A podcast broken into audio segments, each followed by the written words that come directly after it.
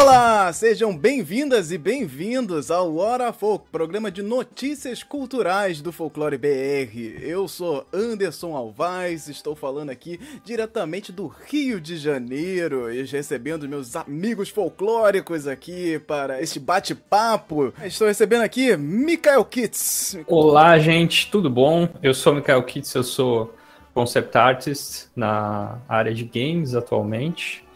E eu estou falando aqui de Manaus, Amazonas, para mais um Hora Folk. É o Andrioli Costa que está incógnito hoje. Fala pessoal, eu, aqui é Andrioli Costa, da Colecionador de Sacis, estou falando do Rio de Janeiro, do num lugar muito provisório e precário, por isso, né, dificuldades técnicas aqui. Perfeito, Lorena. E aí galera, aqui é a Lorena, sou ilustradora, sou quadrinista e eu tô falando aqui de Curitiba, Paraná. Feito, Ian. Olá, meu povo, eu sou Ian Freire, sou escritor e dramaturgo e eu falo aqui de Salvador, Bahia. E vamos nessa. Então, no programa de hoje, nós vamos falar aqui de Parintins, Festival Folclórico de Parintins aí, ele aconteceu e é, voltou, e nós fizemos uma live, inclusive, aí, com momentos assistindo e reagindo. Será que vamos repetir esse momento aí? Foi bem divertido, foi bem legal, uma live bastante longa, que vamos tentar resumir o que foi essa experiência aqui pra gente também. Ratanabá, que que Ratanabá, cidade perdida na Amazônia, ET Bilu e a extrema-direita e suas aspirações têm a ver uma coisa com a outra. Tudo a ver, gente, vocês vão perceber isso. Festa junina e TikTok, pode? Pode fazer dancinha de TikTok na festa junina? Como é que é isso? Tá proibido? Tá permitido? Tá autorizado? A gente vai autorizar? A gente autoriza alguma coisa aqui? Vamos falar sobre isso também. O Batman Azteca. Tem também o folclore japonês Ainu sendo resgatado também em outros assuntos aqui no meio do caminho, depois da vinheta.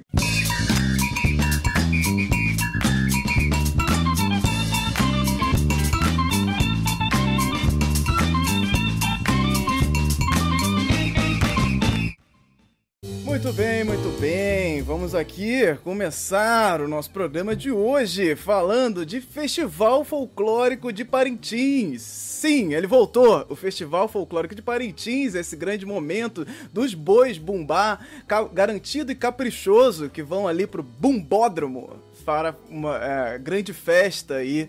É do, do, na Amazônia, né? Onde os bois é, vermelho e azul vão ali se degladiar, mas se degladiar através da arte, através desses contos e, e incríveis e maravilhosos aí. É um grande carnaval, uma festa, é, chamam de é, a maior ópera é, a céu aberto do mundo. Olha que maravilha. É olhar o Festival Folclórico de Parintins como uma, uma ópera popular a céu aberto é algo muito valoroso, assim. Bota é, o festival de, de, no seu devido lugar, né? Num lugar de importância, um lugar muito...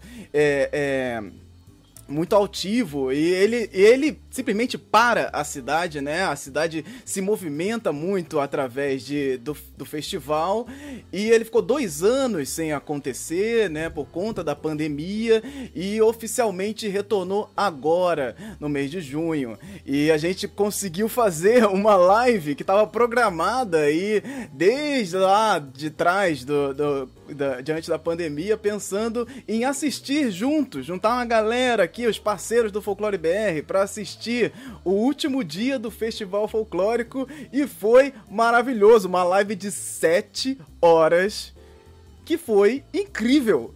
Em todos Parabéns. os momentos. É, a gente conseguiu ficar falando o tempo todo, informações importantes, coisas muito legais, discussões riquíssimas.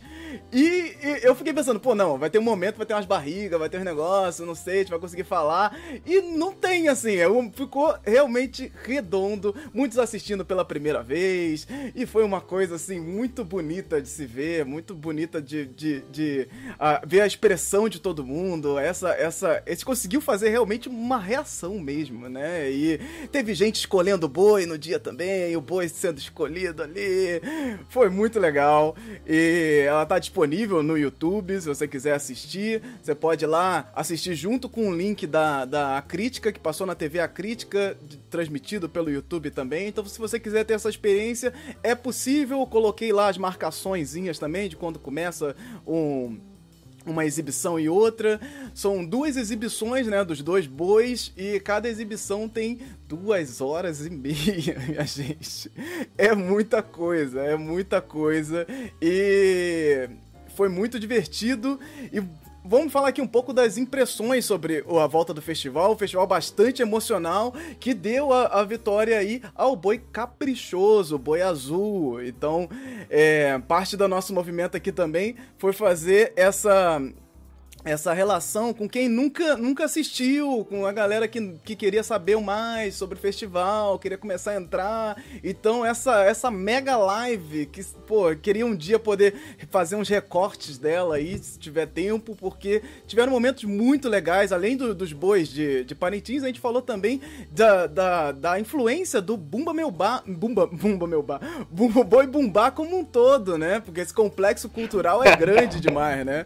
Então, tem vários vários tipos de, de. O multiverso que eu tava falando, o multiverso do, do Boi Bumbá é gigante, gente. Tem pelo Brasil todo. Inclusive foi dia do, do Boi Bumbá agora, dia 30 de junho.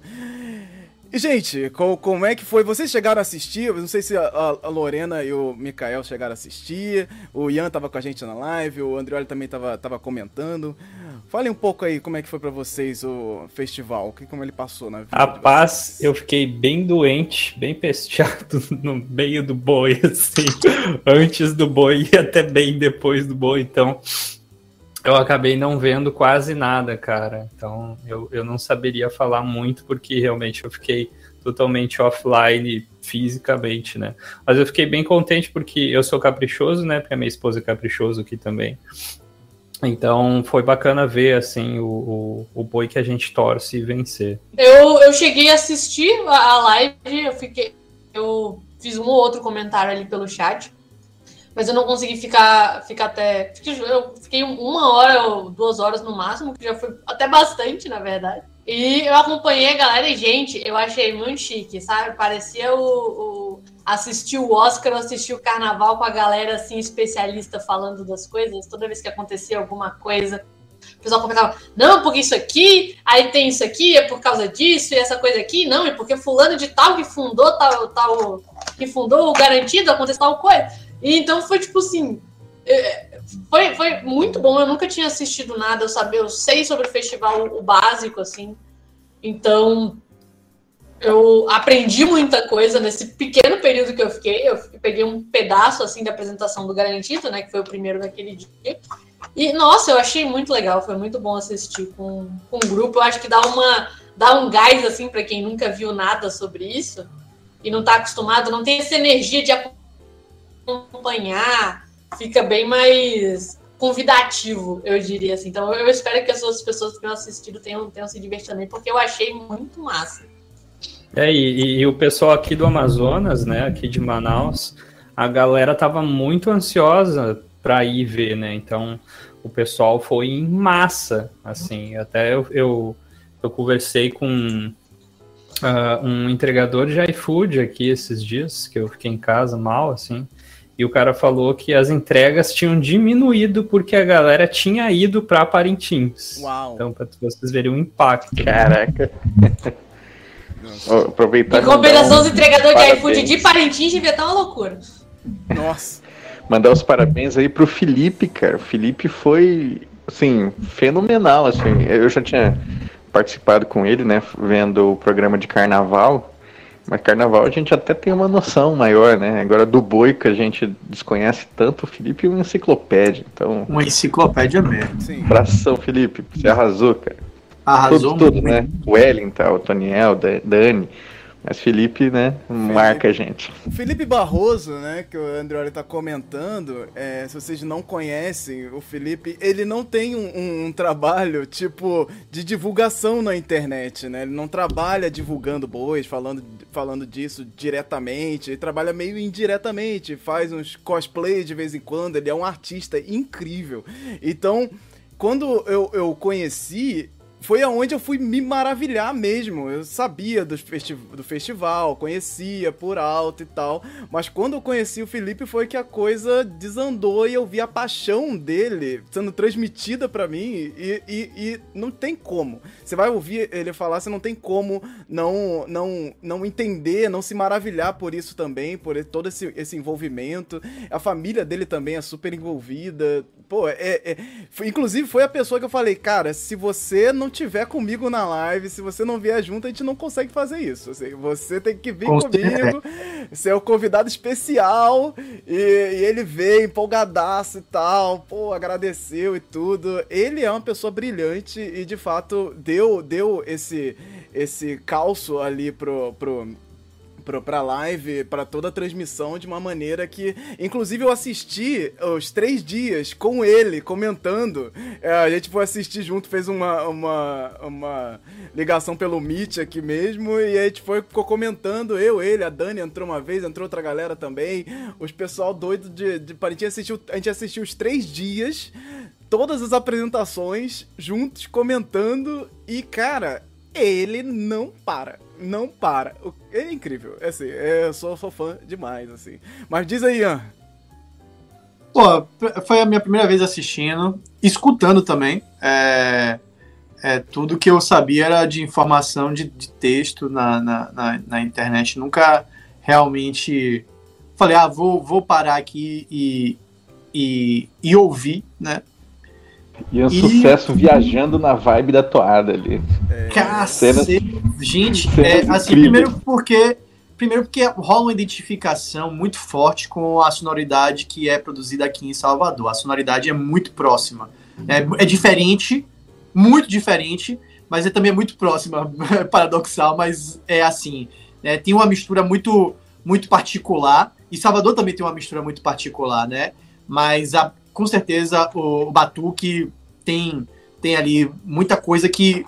Não à toa que, tipo, pô, agora eu tô pulando corda e, e malhando ouvindo toada, velho. Nunca imaginei que isso ia acontecer na minha vida, tá ligado? Tô lá, nasci, nasci pra ser vermelho, ai, bora, eu sou do São José, vamos, que eu sou do São José também. Aí você fica empolgadão, tá ligado, velho? E, e, e foi, assim, uma experiência muito rica é, a presença de todo mundo ali foi muito, muito gostosa. Eu senti realmente um, um, o que a Lorena falou. Acho que a Lorena exemplificou bem na fala dela o meu sentimento. Tipo, quando a gente fala de e ainda vou, e ainda vou além, né? Quando a gente fala de de, de é, é, parecendo que estava uma apresentação como do Oscar, eu, eu, eu concordo com a Lorena, parece isso mesmo. Só que tem dois, duas vertentes que eu penso nesse sentido. A primeira é que é aquela questão de glamour, né? O glamour do as pessoas se confraternizando e falando sobre um tema ao qual a, a grande maioria deve conhecer ou ter algum tipo de conhecimento, que era o que aconteceu. Eu era o mais ignorante ali, né? Mas todo mundo tinha alguma coisa para trazer de relevância. Todo mundo trouxe coisa pro, pro, pro debate. E, então isso foi muito gostoso e isso deu uma assista e me deu muito orgulho, eu falei na live e vou repetir aqui, me deu muito orgulho do, desse projeto que a gente se encontra, né? Que, que o Anderson criou e que convidou cada um em um momento aqui. E, por outro lado, concordo com a Lorena, mas discordando um pouquinho, porque assim, geralmente eu assisto, assisti a Oscar, parei já tem uns quatro anos e tal. Mas assim, geralmente esses encontros, galera não sabem o que eles estão falando, galera. Ah, geralmente atrapalha muito mais do que ajuda. Muito mais do que ajuda. E, e voltando para esse sentido de orgulho, gente, tipo assim, eu tava dividido, olha só, eu tava ali dividido numa sensação que eu tava ouvindo, entrando na vibe, eu tava entrando, o André brincou, mas eu tava entrando na vibe mesmo, assim, eu tava ali, porra, isso aqui é do cacete, isso aqui é do cacete, isso aqui é muito bom, velho. E eu tava assim, tipo, porra, escuta aqui, ou escuta aqui, escuta aqui, porque o papo do outro lado tava muito bom, velho, muito bom, mas eu também queria estar tá ali aproveitando o uhum. um momento da, do folclore, né, do, do festival, né? Então, assim, é, é, batendo só para fechar meu, meu que eu tava que eu tô falando é isso que, que, que eu assim eu acho que o, essa, essa apresentação ela é uma representação macro no sentido de de expansão e de, tipo, complexidade do que eu acho que transforma esse canal aqui numa coisa que dá muito orgulho de todo mundo aqui. Eu falo por todo mundo, porque eu sei que todo mundo vai falar isso, tá ligado? Que é trazer coisa que realmente tem substância, coisa que realmente conversa com a identidade que a gente que está trabalhando, né? O folclore, a cultura, o povo falando e divertido, velho. Tipo, de, pra mim foi uma experiência que eu vou lembrar mesmo, assim, vou lembrar pro resto de minha vida. E já falei aqui, mudou minha arte um pouquinho, melhorou um livro que eu tô trabalhando, então para mim foi só só joinha, só alegria. Você gosta que o Ian, ele, ele, ele assim, o que ele consome, né, vai pro livro, né, imediatamente, assim, é muito rápida a absorção dele. Sim, e, e, e, de fato, assim, foi maravilhoso. E, e inclusive, a gente chamou lá, tentando elencar aqui a galera. Tinha o, o, Otoniel Oliveira, do Iluminuras, que tá sempre aqui com a gente também. A Welita Macedo também, que tá sempre com a gente. Primeira foi a primeira vez dela também, ficou empolgadíssima. A Andréa Goldschmidt, que é fotógrafa, pesquisadora, incrível também, que já fotografou o festival, já, já tem uma vivência também de, inclusive, conversar com a galera que organiza o Festival de Parintins fantástica também, acrescentando ali, tirando as dúvidas dela também no momento. A Daniela Shoa, que é dançarina e, pô, tá ali super envolvida com o festival também, de todas as formas possíveis, ama de paixão. E como dançarina, ela ainda traz é, os olhares da própria dança, né? Do porquê as, as uhum. danças são como elas são. Então, pô, foi fantástico também. O Valdeir Brito. Eu chamei ele meio em cima da hora. E ele veio, não, mas eu não sei o que eu vou falar, eu não sei o que, não sei o que lá. O cara deu um show de, de bois. Foi um show mesmo. Um show mesmo. Valdeir, Valdeir, confundindo caprichoso com garantido. Ficou é confundindo foda. caprichoso com garantido o tempo todo. Mas o Valdeir, ele tem uma vivência de, de, de boi bumbá bem diferente do Festival de Parintins. E ele trouxe uhum. essa, essa expressão pra dentro dali da perspectiva. Pô, tem isso aqui que lembra, isso aqui também lembra lembra, isso aqui é, é, de outro jeito, no boi que eu conheço e tal. E o cara deu um show simplesmente apresentando essas outras perspectivas que eram muito necessárias também para fazer esses paralelos, né? Fazer entender uhum. é, é, da onde que, que os bois vieram, né? Que o Valdeir é do Maranhão e os bois vieram do Maranhão, né? Ele tem essa, esse rastro, ele passou, ele veio dali. E aí tem essa rixa também, né? Que é o boi verdadeiro e tudo mais. Então, cara, foi, foi é, incrível é, é, tá com a presença de todo mundo ali e, e, e eu, eu, realmente fiquei embasbacado no final o como a gente conseguiu entregar uma coisa incrível. Incrível. É uma live de 7 horas que é incrível, gente. É, é, e... é difícil explicar, mas é isso. É 7 horas. E é incrível. e, e, e, engraçado porque é, eu, para quem não assistiu, quem não acompanhou a gente o tempo todo, eu saí depois que foi o garantido, porque Ian Fraser Lima dorme cedo, né? Essa é, é a tradição, né? Mas eu ju, juro para vocês, juro mesmo, eu deitei na cama, né? eu desliguei, a, desliguei a câmera, desliguei aqui o celular, deixei tudo como tá aqui, fui direto pro. Se bem que não, levei o celular, né? Porque eu durmo com o celular perto da cama. Deitei, né? Tirei a, tirei a camisa, deitei na cama e falei assim, porra, acho que eu vou voltar, velho acho que eu vou voltar, eu vou voltar. Aí eu falei, pô, mas porra, amanhã tem que acordar cedo, tem que acordar cedo amanhã. Aí eu fiquei naquilo ali, porque a energia para eu desligar demorou Sim. um tempinho, velho, porque eu tava ali realmente é, no espírito da, da, da coisa, né? Porque o. o e, e é bacana isso, tipo, o Felipe, assim, eu, ele não só tinha preparado, mas acho que ele veio muito. Eh, não, ele não só tinha muita informação, mas ele veio preparado, que eu achei que isso também foi um, um diferencial. Tipo, o cara falava a ordem dos critérios de avaliação, velho. Tipo, é muito. Foi muito é bacana isso. Tipo assim, ah, sei lá o que. É, é, adereços, é o, é, é o item de julgamento número 7. Eu falei, pá! Velho, e são 20, 20 e tantos, né? São 20 e tantos critérios de avaliação. Então é muita sim, coisa, velho. Sim, sim, são 21 itens, se eu não me engano. E são, pô, são itens de avaliação que eles vão embaralhados também. Cada apresentação vem numa ordem diferente Isso. e tal. Não é igual o carnaval do Rio de Janeiro São Paulo, que você tem uma ordem, abre alas, não sei o quê. Não, vem tudo embaralhado, vem, vem as coisas totalmente. É, cada apresentação é uma coisa diferente, vai contar uma história diferente. Então foi muito, muito incrível, assim. É, realmente foi uma experiência ótima. E agora entrando mais na área técnica do próprio festival em si, né? Das coisas que, que a gente assistiu. É, eu só queria deixar aqui um, um, comentário breve, né? De que as duas são. É, eles apresentam em três noites, né? Os, os dois bois apresentam em três noites. São lá duas apresentações cada noite. Essa última que a gente fez a live terminou duas e meia da manhã e a gente ainda ficou mais quase uma hora conversando ainda. Então é, é, a gente foi até tarde mesmo, na madrugada ali, é, batendo papo.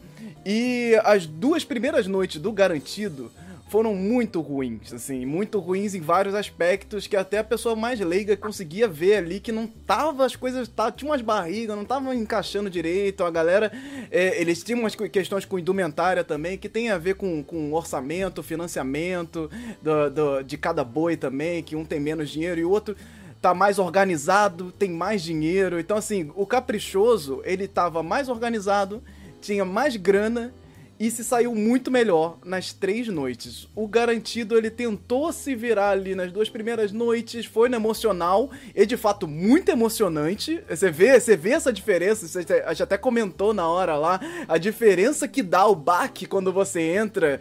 A gente começou com garantido e foi pro caprichoso e, e a, a diferença de tom ali é muito, muito evidente, assim. É, é, a gente ficou comentando isso, aí o Valdeir Brito até falou, nossa, realmente, deu um baque aqui de diferença, e é muito diferente, você vê essa diferença dos bois, é muito legal também. Então, todo festival, ele traz esse, esse envolvimento muito muito forte. Fala, André, vai falar? Vou falar só para lembrar o pessoal, né, que a temática, né, do retorno da Festa dos Bois em Parintins também inspirou o nosso último RPG, né, o Joga Folk, é que foi nesse cenário. Então, assim, se você não assistiu ainda, corre lá, porque a live tá gravada, foi muito divertida e durou. E, e assim, não são sete horas, são umas três horas e pouquinho.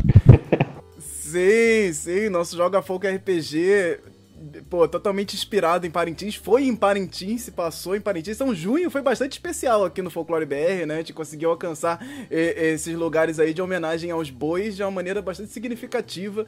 E falando um pouco mais dessa, dessa questão técnica, o, o garantido é, que saiu perdedor ele também saiu com muitos problemas internos maiores do que ele já estava. As questões é, técnicas é, ali sim, sim. pesaram, é. muita gente deixou o garantido também, pessoas importantes ali de anos de, é, dentro do boi, trabalhando com boi, deixaram. É, teve protesto de gente incendiando coisas no barracão porque não eram pagos e tal. Tem um problema administrativo gravíssimo é, dentro da, dessa administração do garantido. Eles estão tentando mudar, fazendo fazendo promessas agora e tal. É, é, isso tudo culminou, assim, na, na vitória do Caprichoso, que realmente. Uhum. foi caprichoso, né? Ele conseguiu, de fato, é, entregar uma boa apresentação do começo ao fim. Ele foi redondo do começo ao fim. Né? Não dá para dizer que é, deixou de entregar alguma coisa, eles entregaram tudo e muito bem feito, muito bonito, é, cheia de, de parafernálias tecnológicas, muito bem acabadas. Então, assim, Parabéns, o Caprichoso, porque de fato foi uma bela apresentação. E, e vamos ficar aqui pro, pro próximo festival, vamos começar a observar mais os bois também, observar outros movimentos. Vai ter o Sairé, que a gente comentou um pouco lá também. Vai ter o Sairé agora, acho que é setembro, que é, setembro, é, setembro. é, é um festival de Parintins, com, só que em vez de bois, nós temos botos Uhum. Busquem Festival de Sairé no YouTube. Façam isso e vocês vão ver como é que é diferente e é curioso que é parecido também em vários, vários pontos. Fala aí, Mikael. Uh, ó, eu conversei com a minha esposa já, eu tô conversando já faz um tempo, né? Óbvio que depende de pandemia e de outros vários fatores, mas a gente tá se organizando desde já para ir em 2023 lá para Parintins para assistir lá. E quero fazer um apelo para o público também, né? De quem está nos assistindo aí. Pô, galera, levem o Anderson lá, cara. Levem o Anderson em 2023 lá Nossa, pra cara. fazer uma cobertura ao vivo, conhecer os bastidores, mesmo. conhecer a galera e tal. Então, se alguém tá nos ouvindo aí que possa mexer os pauzinhos, faço esse apelo para vocês. É. Olha. Merece. É, se, eu, se eu pudesse, se eu ganhasse esse convite pudesse mandar alguém, eu mandaria o Felipe, porque inclusive ele tem um personagem cara, o cara é uma figura. Ele tem um personagem, quando ele faz. Ele vai é, é, pro carnaval, ele tem um personagem que é um repórter da, da manchete. É um repórter da manchete indo entrevistar as pessoas no carnaval e ele vai com o microfone da manchete, vai lá no meio da galera, totalmente surtado, assim, entrevistando o pessoal com microfone de mentira. O cara. É, é, nossa, eu queria muito. Nossa, no, se eu tiver a oportunidade, eu vou investir nisso e fazer ele ter um link com a gente, porque vai ser lindo. Muito bom. Vai ser lindo. Muito bom. Isso aí vai acontecer, gente. Anota aí. Um dia a gente vai voltar para essa pauta aqui e vai ser muito bom ver isso acontecendo e a gente poder, assim, é, tá dentro do festival é, de uma forma maior Pô, imagina, imagina, geral, todo mundo aqui, Folclore BR todo, em Parintins, que caraca.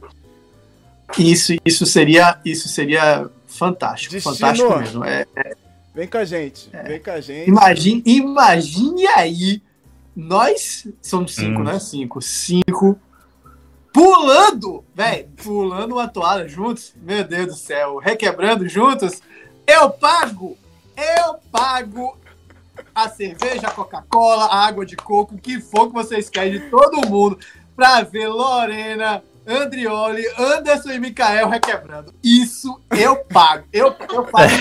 Perfeito, gente. Esse foi o 55 Festival Folclórico de Parintins e o Folclore BR esteve ali nessa esse momento bastante especial aqui que vai ficar na nossa memória e com certeza vai estar ali é, nos nossos flashbacks, nas nossas recordações de fim de ano, nós vamos lembrar dele de novo.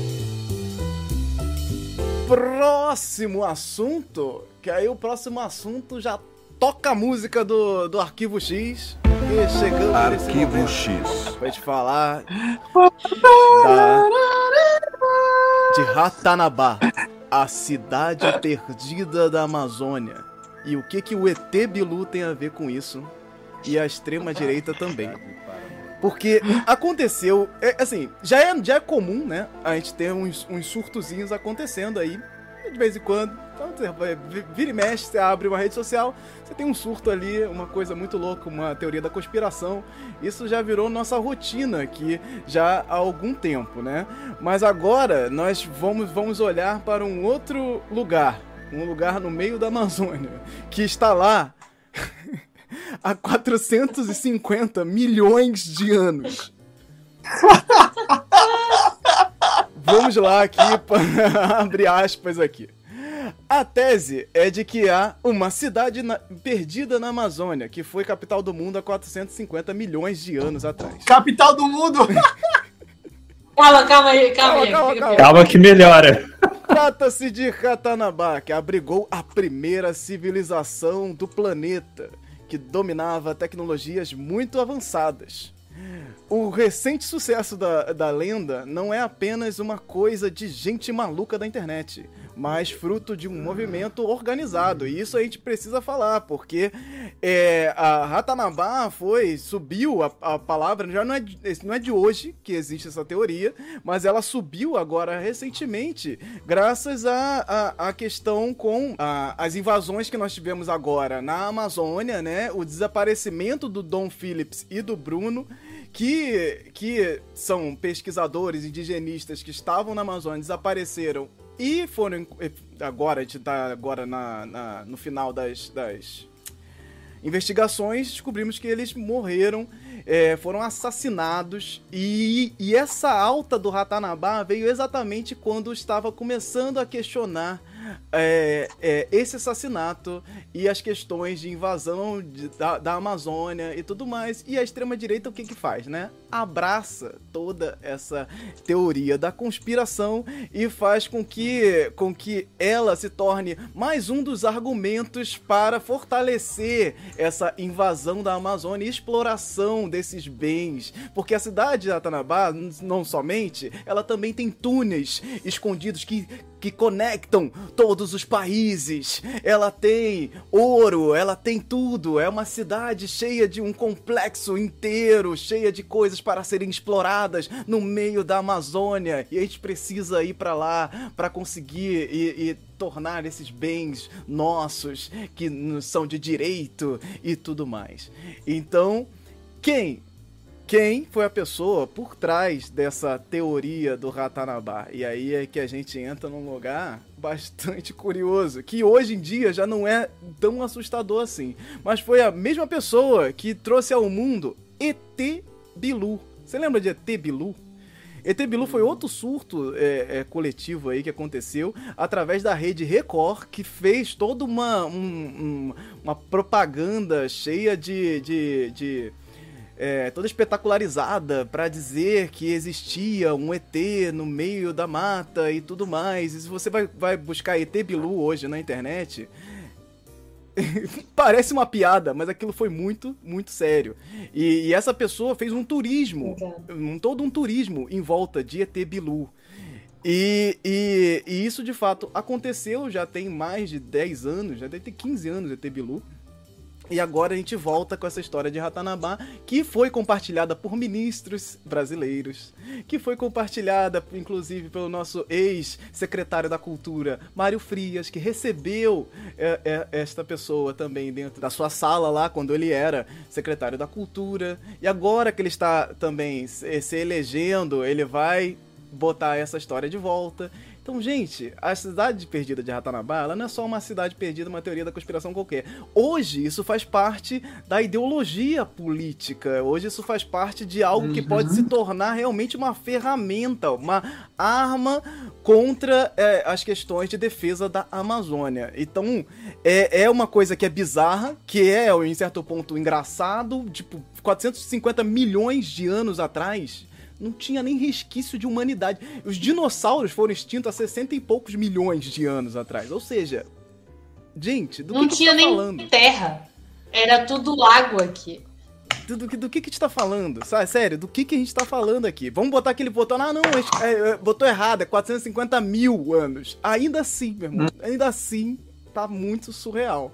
E essas histórias de cidades perdidas, elas fazem parte de um imaginário gigante, né, uhum. gente? Vamos lembrar de quantas histórias nós temos aí na literatura que falam, né? super colonialistas, que falam desse, dessas cidades perdidas que nós precisamos chegar, precisamos pegar, precisamos é, é, é, descobrir e tudo mais.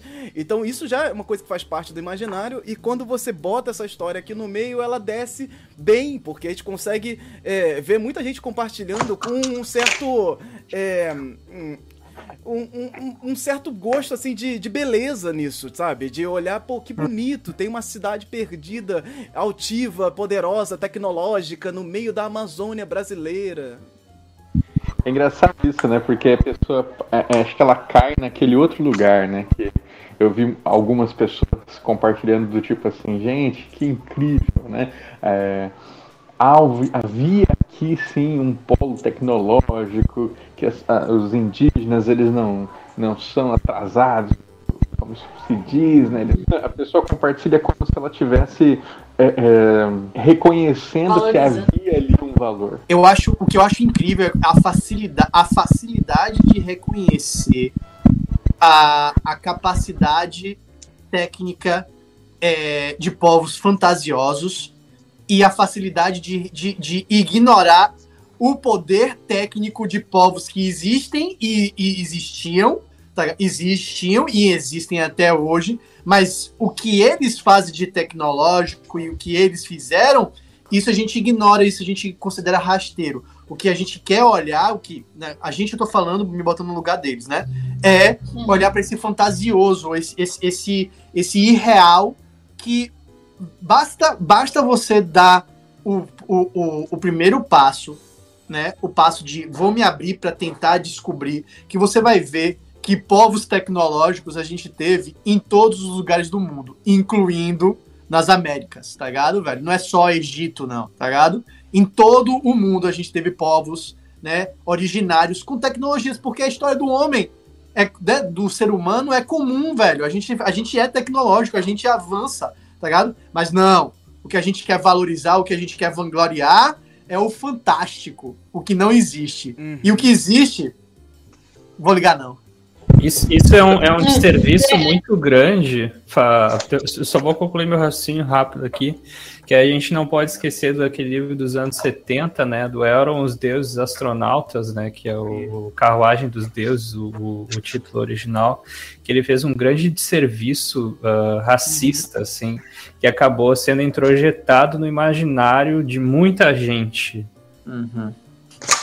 Pode falar, é, é, é, Acho que é interessante ver como que isso é uma. Como, como que tem uma eficiência nessa narrativa e por isso que ela é tão assustadora, né? Porque ela cria esse espaço de olha só como isso aqui é incrível. Você fica, putz, então agora eu vou estar valorizando os povos da América. Só que ao mesmo tempo, você, tipo, ele não é, é um povo que morreu, é um povo que não existiu, é, um, é uma parada que não não condiz com a realidade. Então você tá ali numa zona confortável de não, eu tô valorizando, olha só como eu tô falando que tem, como eu percebi que tem essa, essa civilização e não sei o quê. Ao mesmo tempo que, como é o objetivo desse tipo de narrativa, você, tipo, não tá prestando atenção no que tá acontecendo de verdade. Tanto é que a gente tem essa questão aí do, do desaparecimento do Dom Phillips e do Bruno, mas a gente tem paralelamente aquela descoberta daquela, daquele complexo é, urbanístico é, que teve ali na Amazônia Boliviana, que descobriram com aqueles scans é, topográficos, né?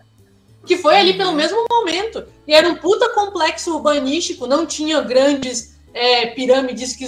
que é, tinha pirâmides na estrutura, mas tipo, elas não resistiram ali, que nem as pirâmides astecas, maias e tal. E a gente não vê, né? Ficou coberto pela vegetação, mas estava ali, tinham acabado de descobrir essa parada e as pessoas ignoraram completamente essa descoberta completamente real que tinha acontecido naquele momento é. por conta de uma cidade de 450 milhões de gente, a pessoa não tem nem ideia. Só se fosse a civilização de trilobitas, não fazia o menor é. Só no Lovecraft, né, para acontecer um negócio desse. É interessante que é, em maio eu recebi um, um convite né, para dar uma entrevista para uma revista gringa sobre o mito de Eldorado. E eu recusei porque eu não sei bosta nenhuma direito sobre Eldorado. Eu pensei, que de pauta antiga é essa, né? As pessoas ainda falam Eldorado. E aí no mês seguinte, é, Ratanabá vira o Eldorado contemporâneo, assim, né? Que as pessoas estão encantadas com essa bobagem. A galera adora! É. E tu pode ter certeza que agora que tá tendo esse movimento de, de, de produção midiática maior sobre culturas brasileiras e cultura indígena, que a galera está pirada, você pode ter certeza que vai ter um levante de novo desse negócio de cidades perdidas aqui e na por que, gente? A galera é porque... alucinada por esse tipo de coisa. E isso é o fascínio, é, isso é um fascínio que é, é, obviamente a gente vai olhar para um fascínio humano, mas velho, isso isso coça o nervo capitalista das pessoas de um jeito, uma cidade uhum. de ouro para você descobrir, uhum. para você ser dono. Para você que não é Exato. descobrir. É, você é um branco. É um prazer, é um prazer capitalista que tá aí escondido, velho. É um prazer do poder, do é, é, é, é, é, é, o, é o prazer do conquistador, velho. Sim. Sabe? Tipo, é, é, é, eles encontraram cidades. É, eles encontraram o Eldorado. Eles encontraram o Eldorado no sentido. Só para não cair, não, não ser um corte, uhum. certo? Que as pessoas falam assim. Eu estou falando que eles encontraram uma terra de muita riqueza, velho. Sim. E exploraram isso, velho. E continuam explorando. Deles, eles acharam, man. Eles acharam acharam, ficaram muito ricos, muito, muito, muito, muito, muito, muito ricos, velho. Sabe? Os moradores então, de Eldorado tomou tudo no. Enfim. Então, velho, o, esse, esse, esse, esse, é, isso aí é aquela coisa.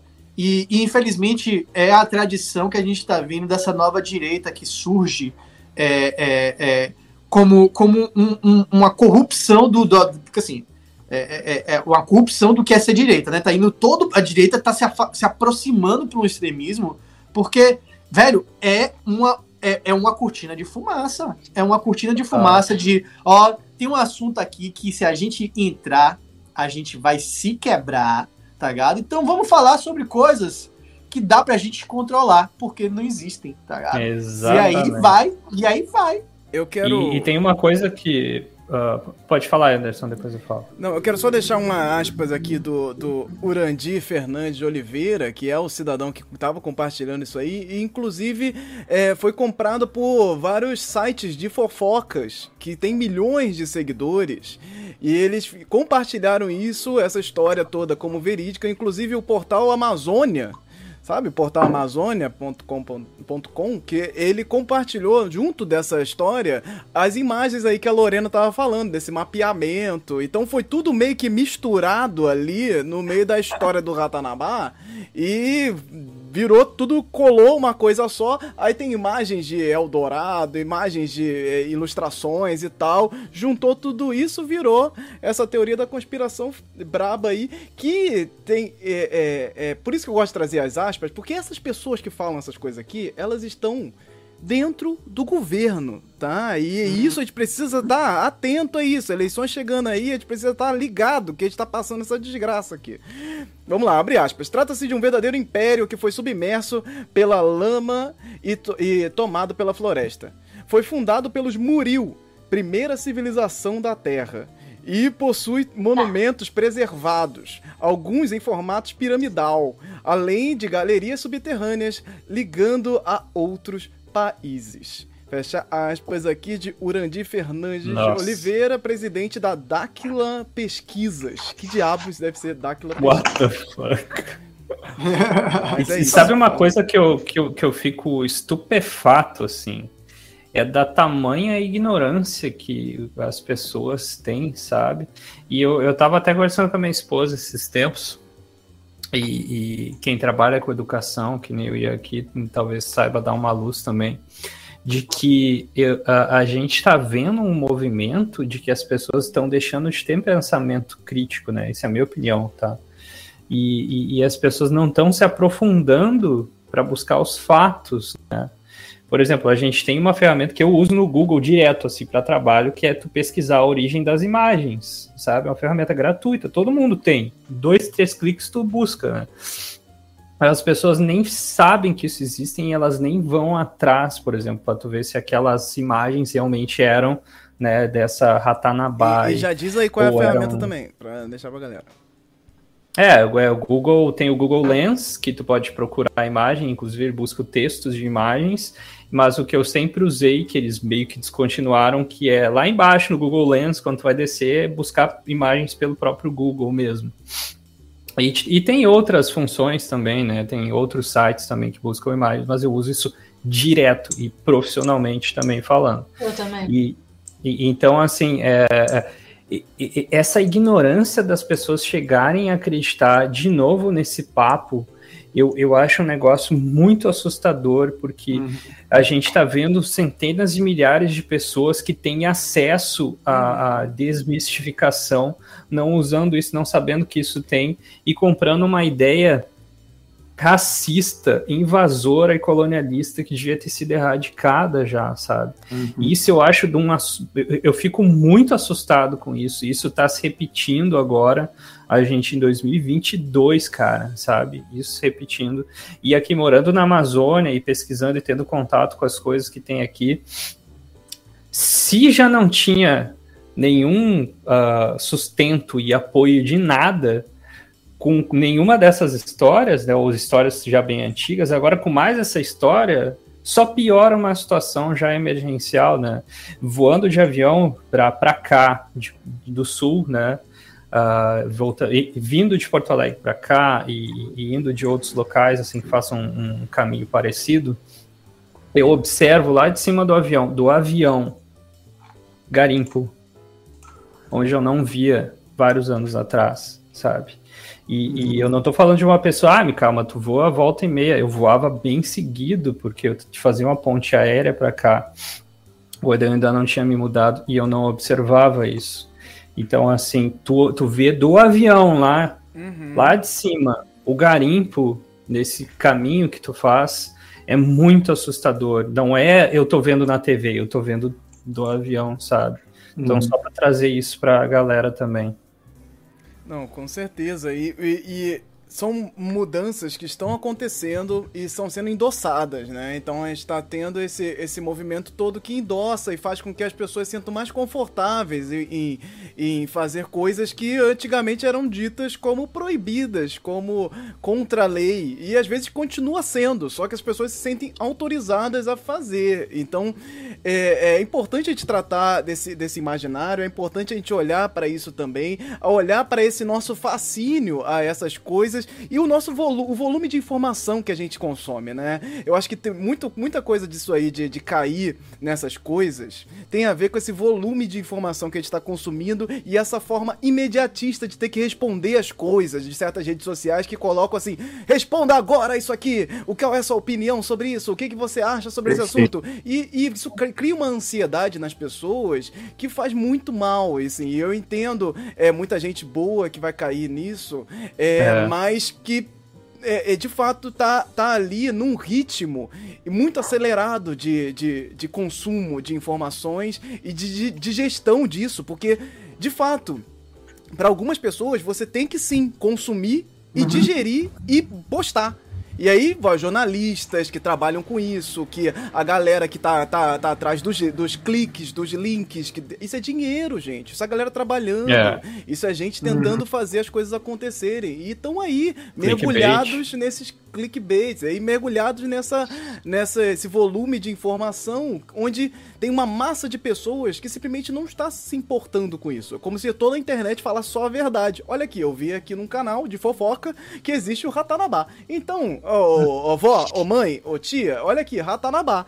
Por que, que vamos logo invadir a Amazônia pra gente pegar o Ratanabá e ficar o país mais rico do, do mundo, assim? Por que, que isso não acontece? Porque, de fato, é uma coisa que faz parte, né, dessa, dessa cultura, imaginar isso, querer isso, e, é, e, e, e essa cultura de exploração, ela é muito forte, né, e a gente foi criado nela, né, então cabe, nos cabe ter esse exercício e cabe também a quem está produzindo esse conteúdo. Então, Imagina, Isso. a extrema direita que não tá nem aí para nada disso, que tá trabalhando no extremo, né? Que tá trabalhando no, no que dá certo. Qualquer coisa que der certo, eles vão lá e vão fazer acontecer. Enquanto a, a, a galera mais à esquerda, que tá pensando, que tá querendo, tá correndo lá atrás, cara. Então, assim, a gente precisa muito pensar em alguma ferramenta, nesse tratamento desse conteúdo, e do conteúdo responsável também. Então, quanto mais cedo você conseguir digerir aquilo, melhor para sua saúde, sua saúde e para a saúde da rede uhum. social, para a gente conseguir tentar estabilizar isso, porque de fato é. Tá difícil. Com certeza, isso, isso é perfeito. E, e, engraçado que eu ia, eu ia falar exatamente isso depois que o Mikael, e falei, eu acho que o Anderson já quer trocar de assunto. Não vou falar, e você falou exatamente tá tudo que eu, que eu ia falar.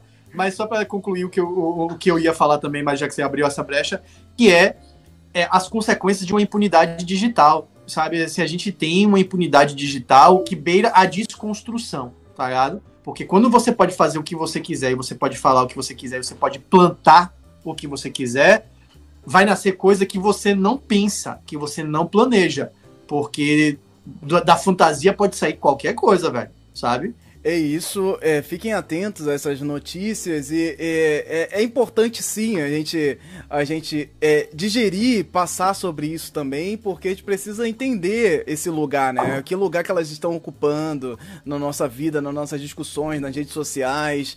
É, é é difícil, não é fácil ter que você verificar todas as informações que você consome, mas tenta consumir de lugares que, que, que, que tentem falar a verdade. E o pior é que essas informações às vezes vão para esses lugares também, né? Porque é isso, cara. É, é, é a internet, ela tá funcionando desse jeito e os jornais hoje em dia são eu não sei se um dia já foi tão verificável assim, mas hoje em dia é um negócio, é uma terra de ninguém mesmo. É um negócio completamente difícil de, de consumir, de digerir e de você estar tá ali o tempo todo.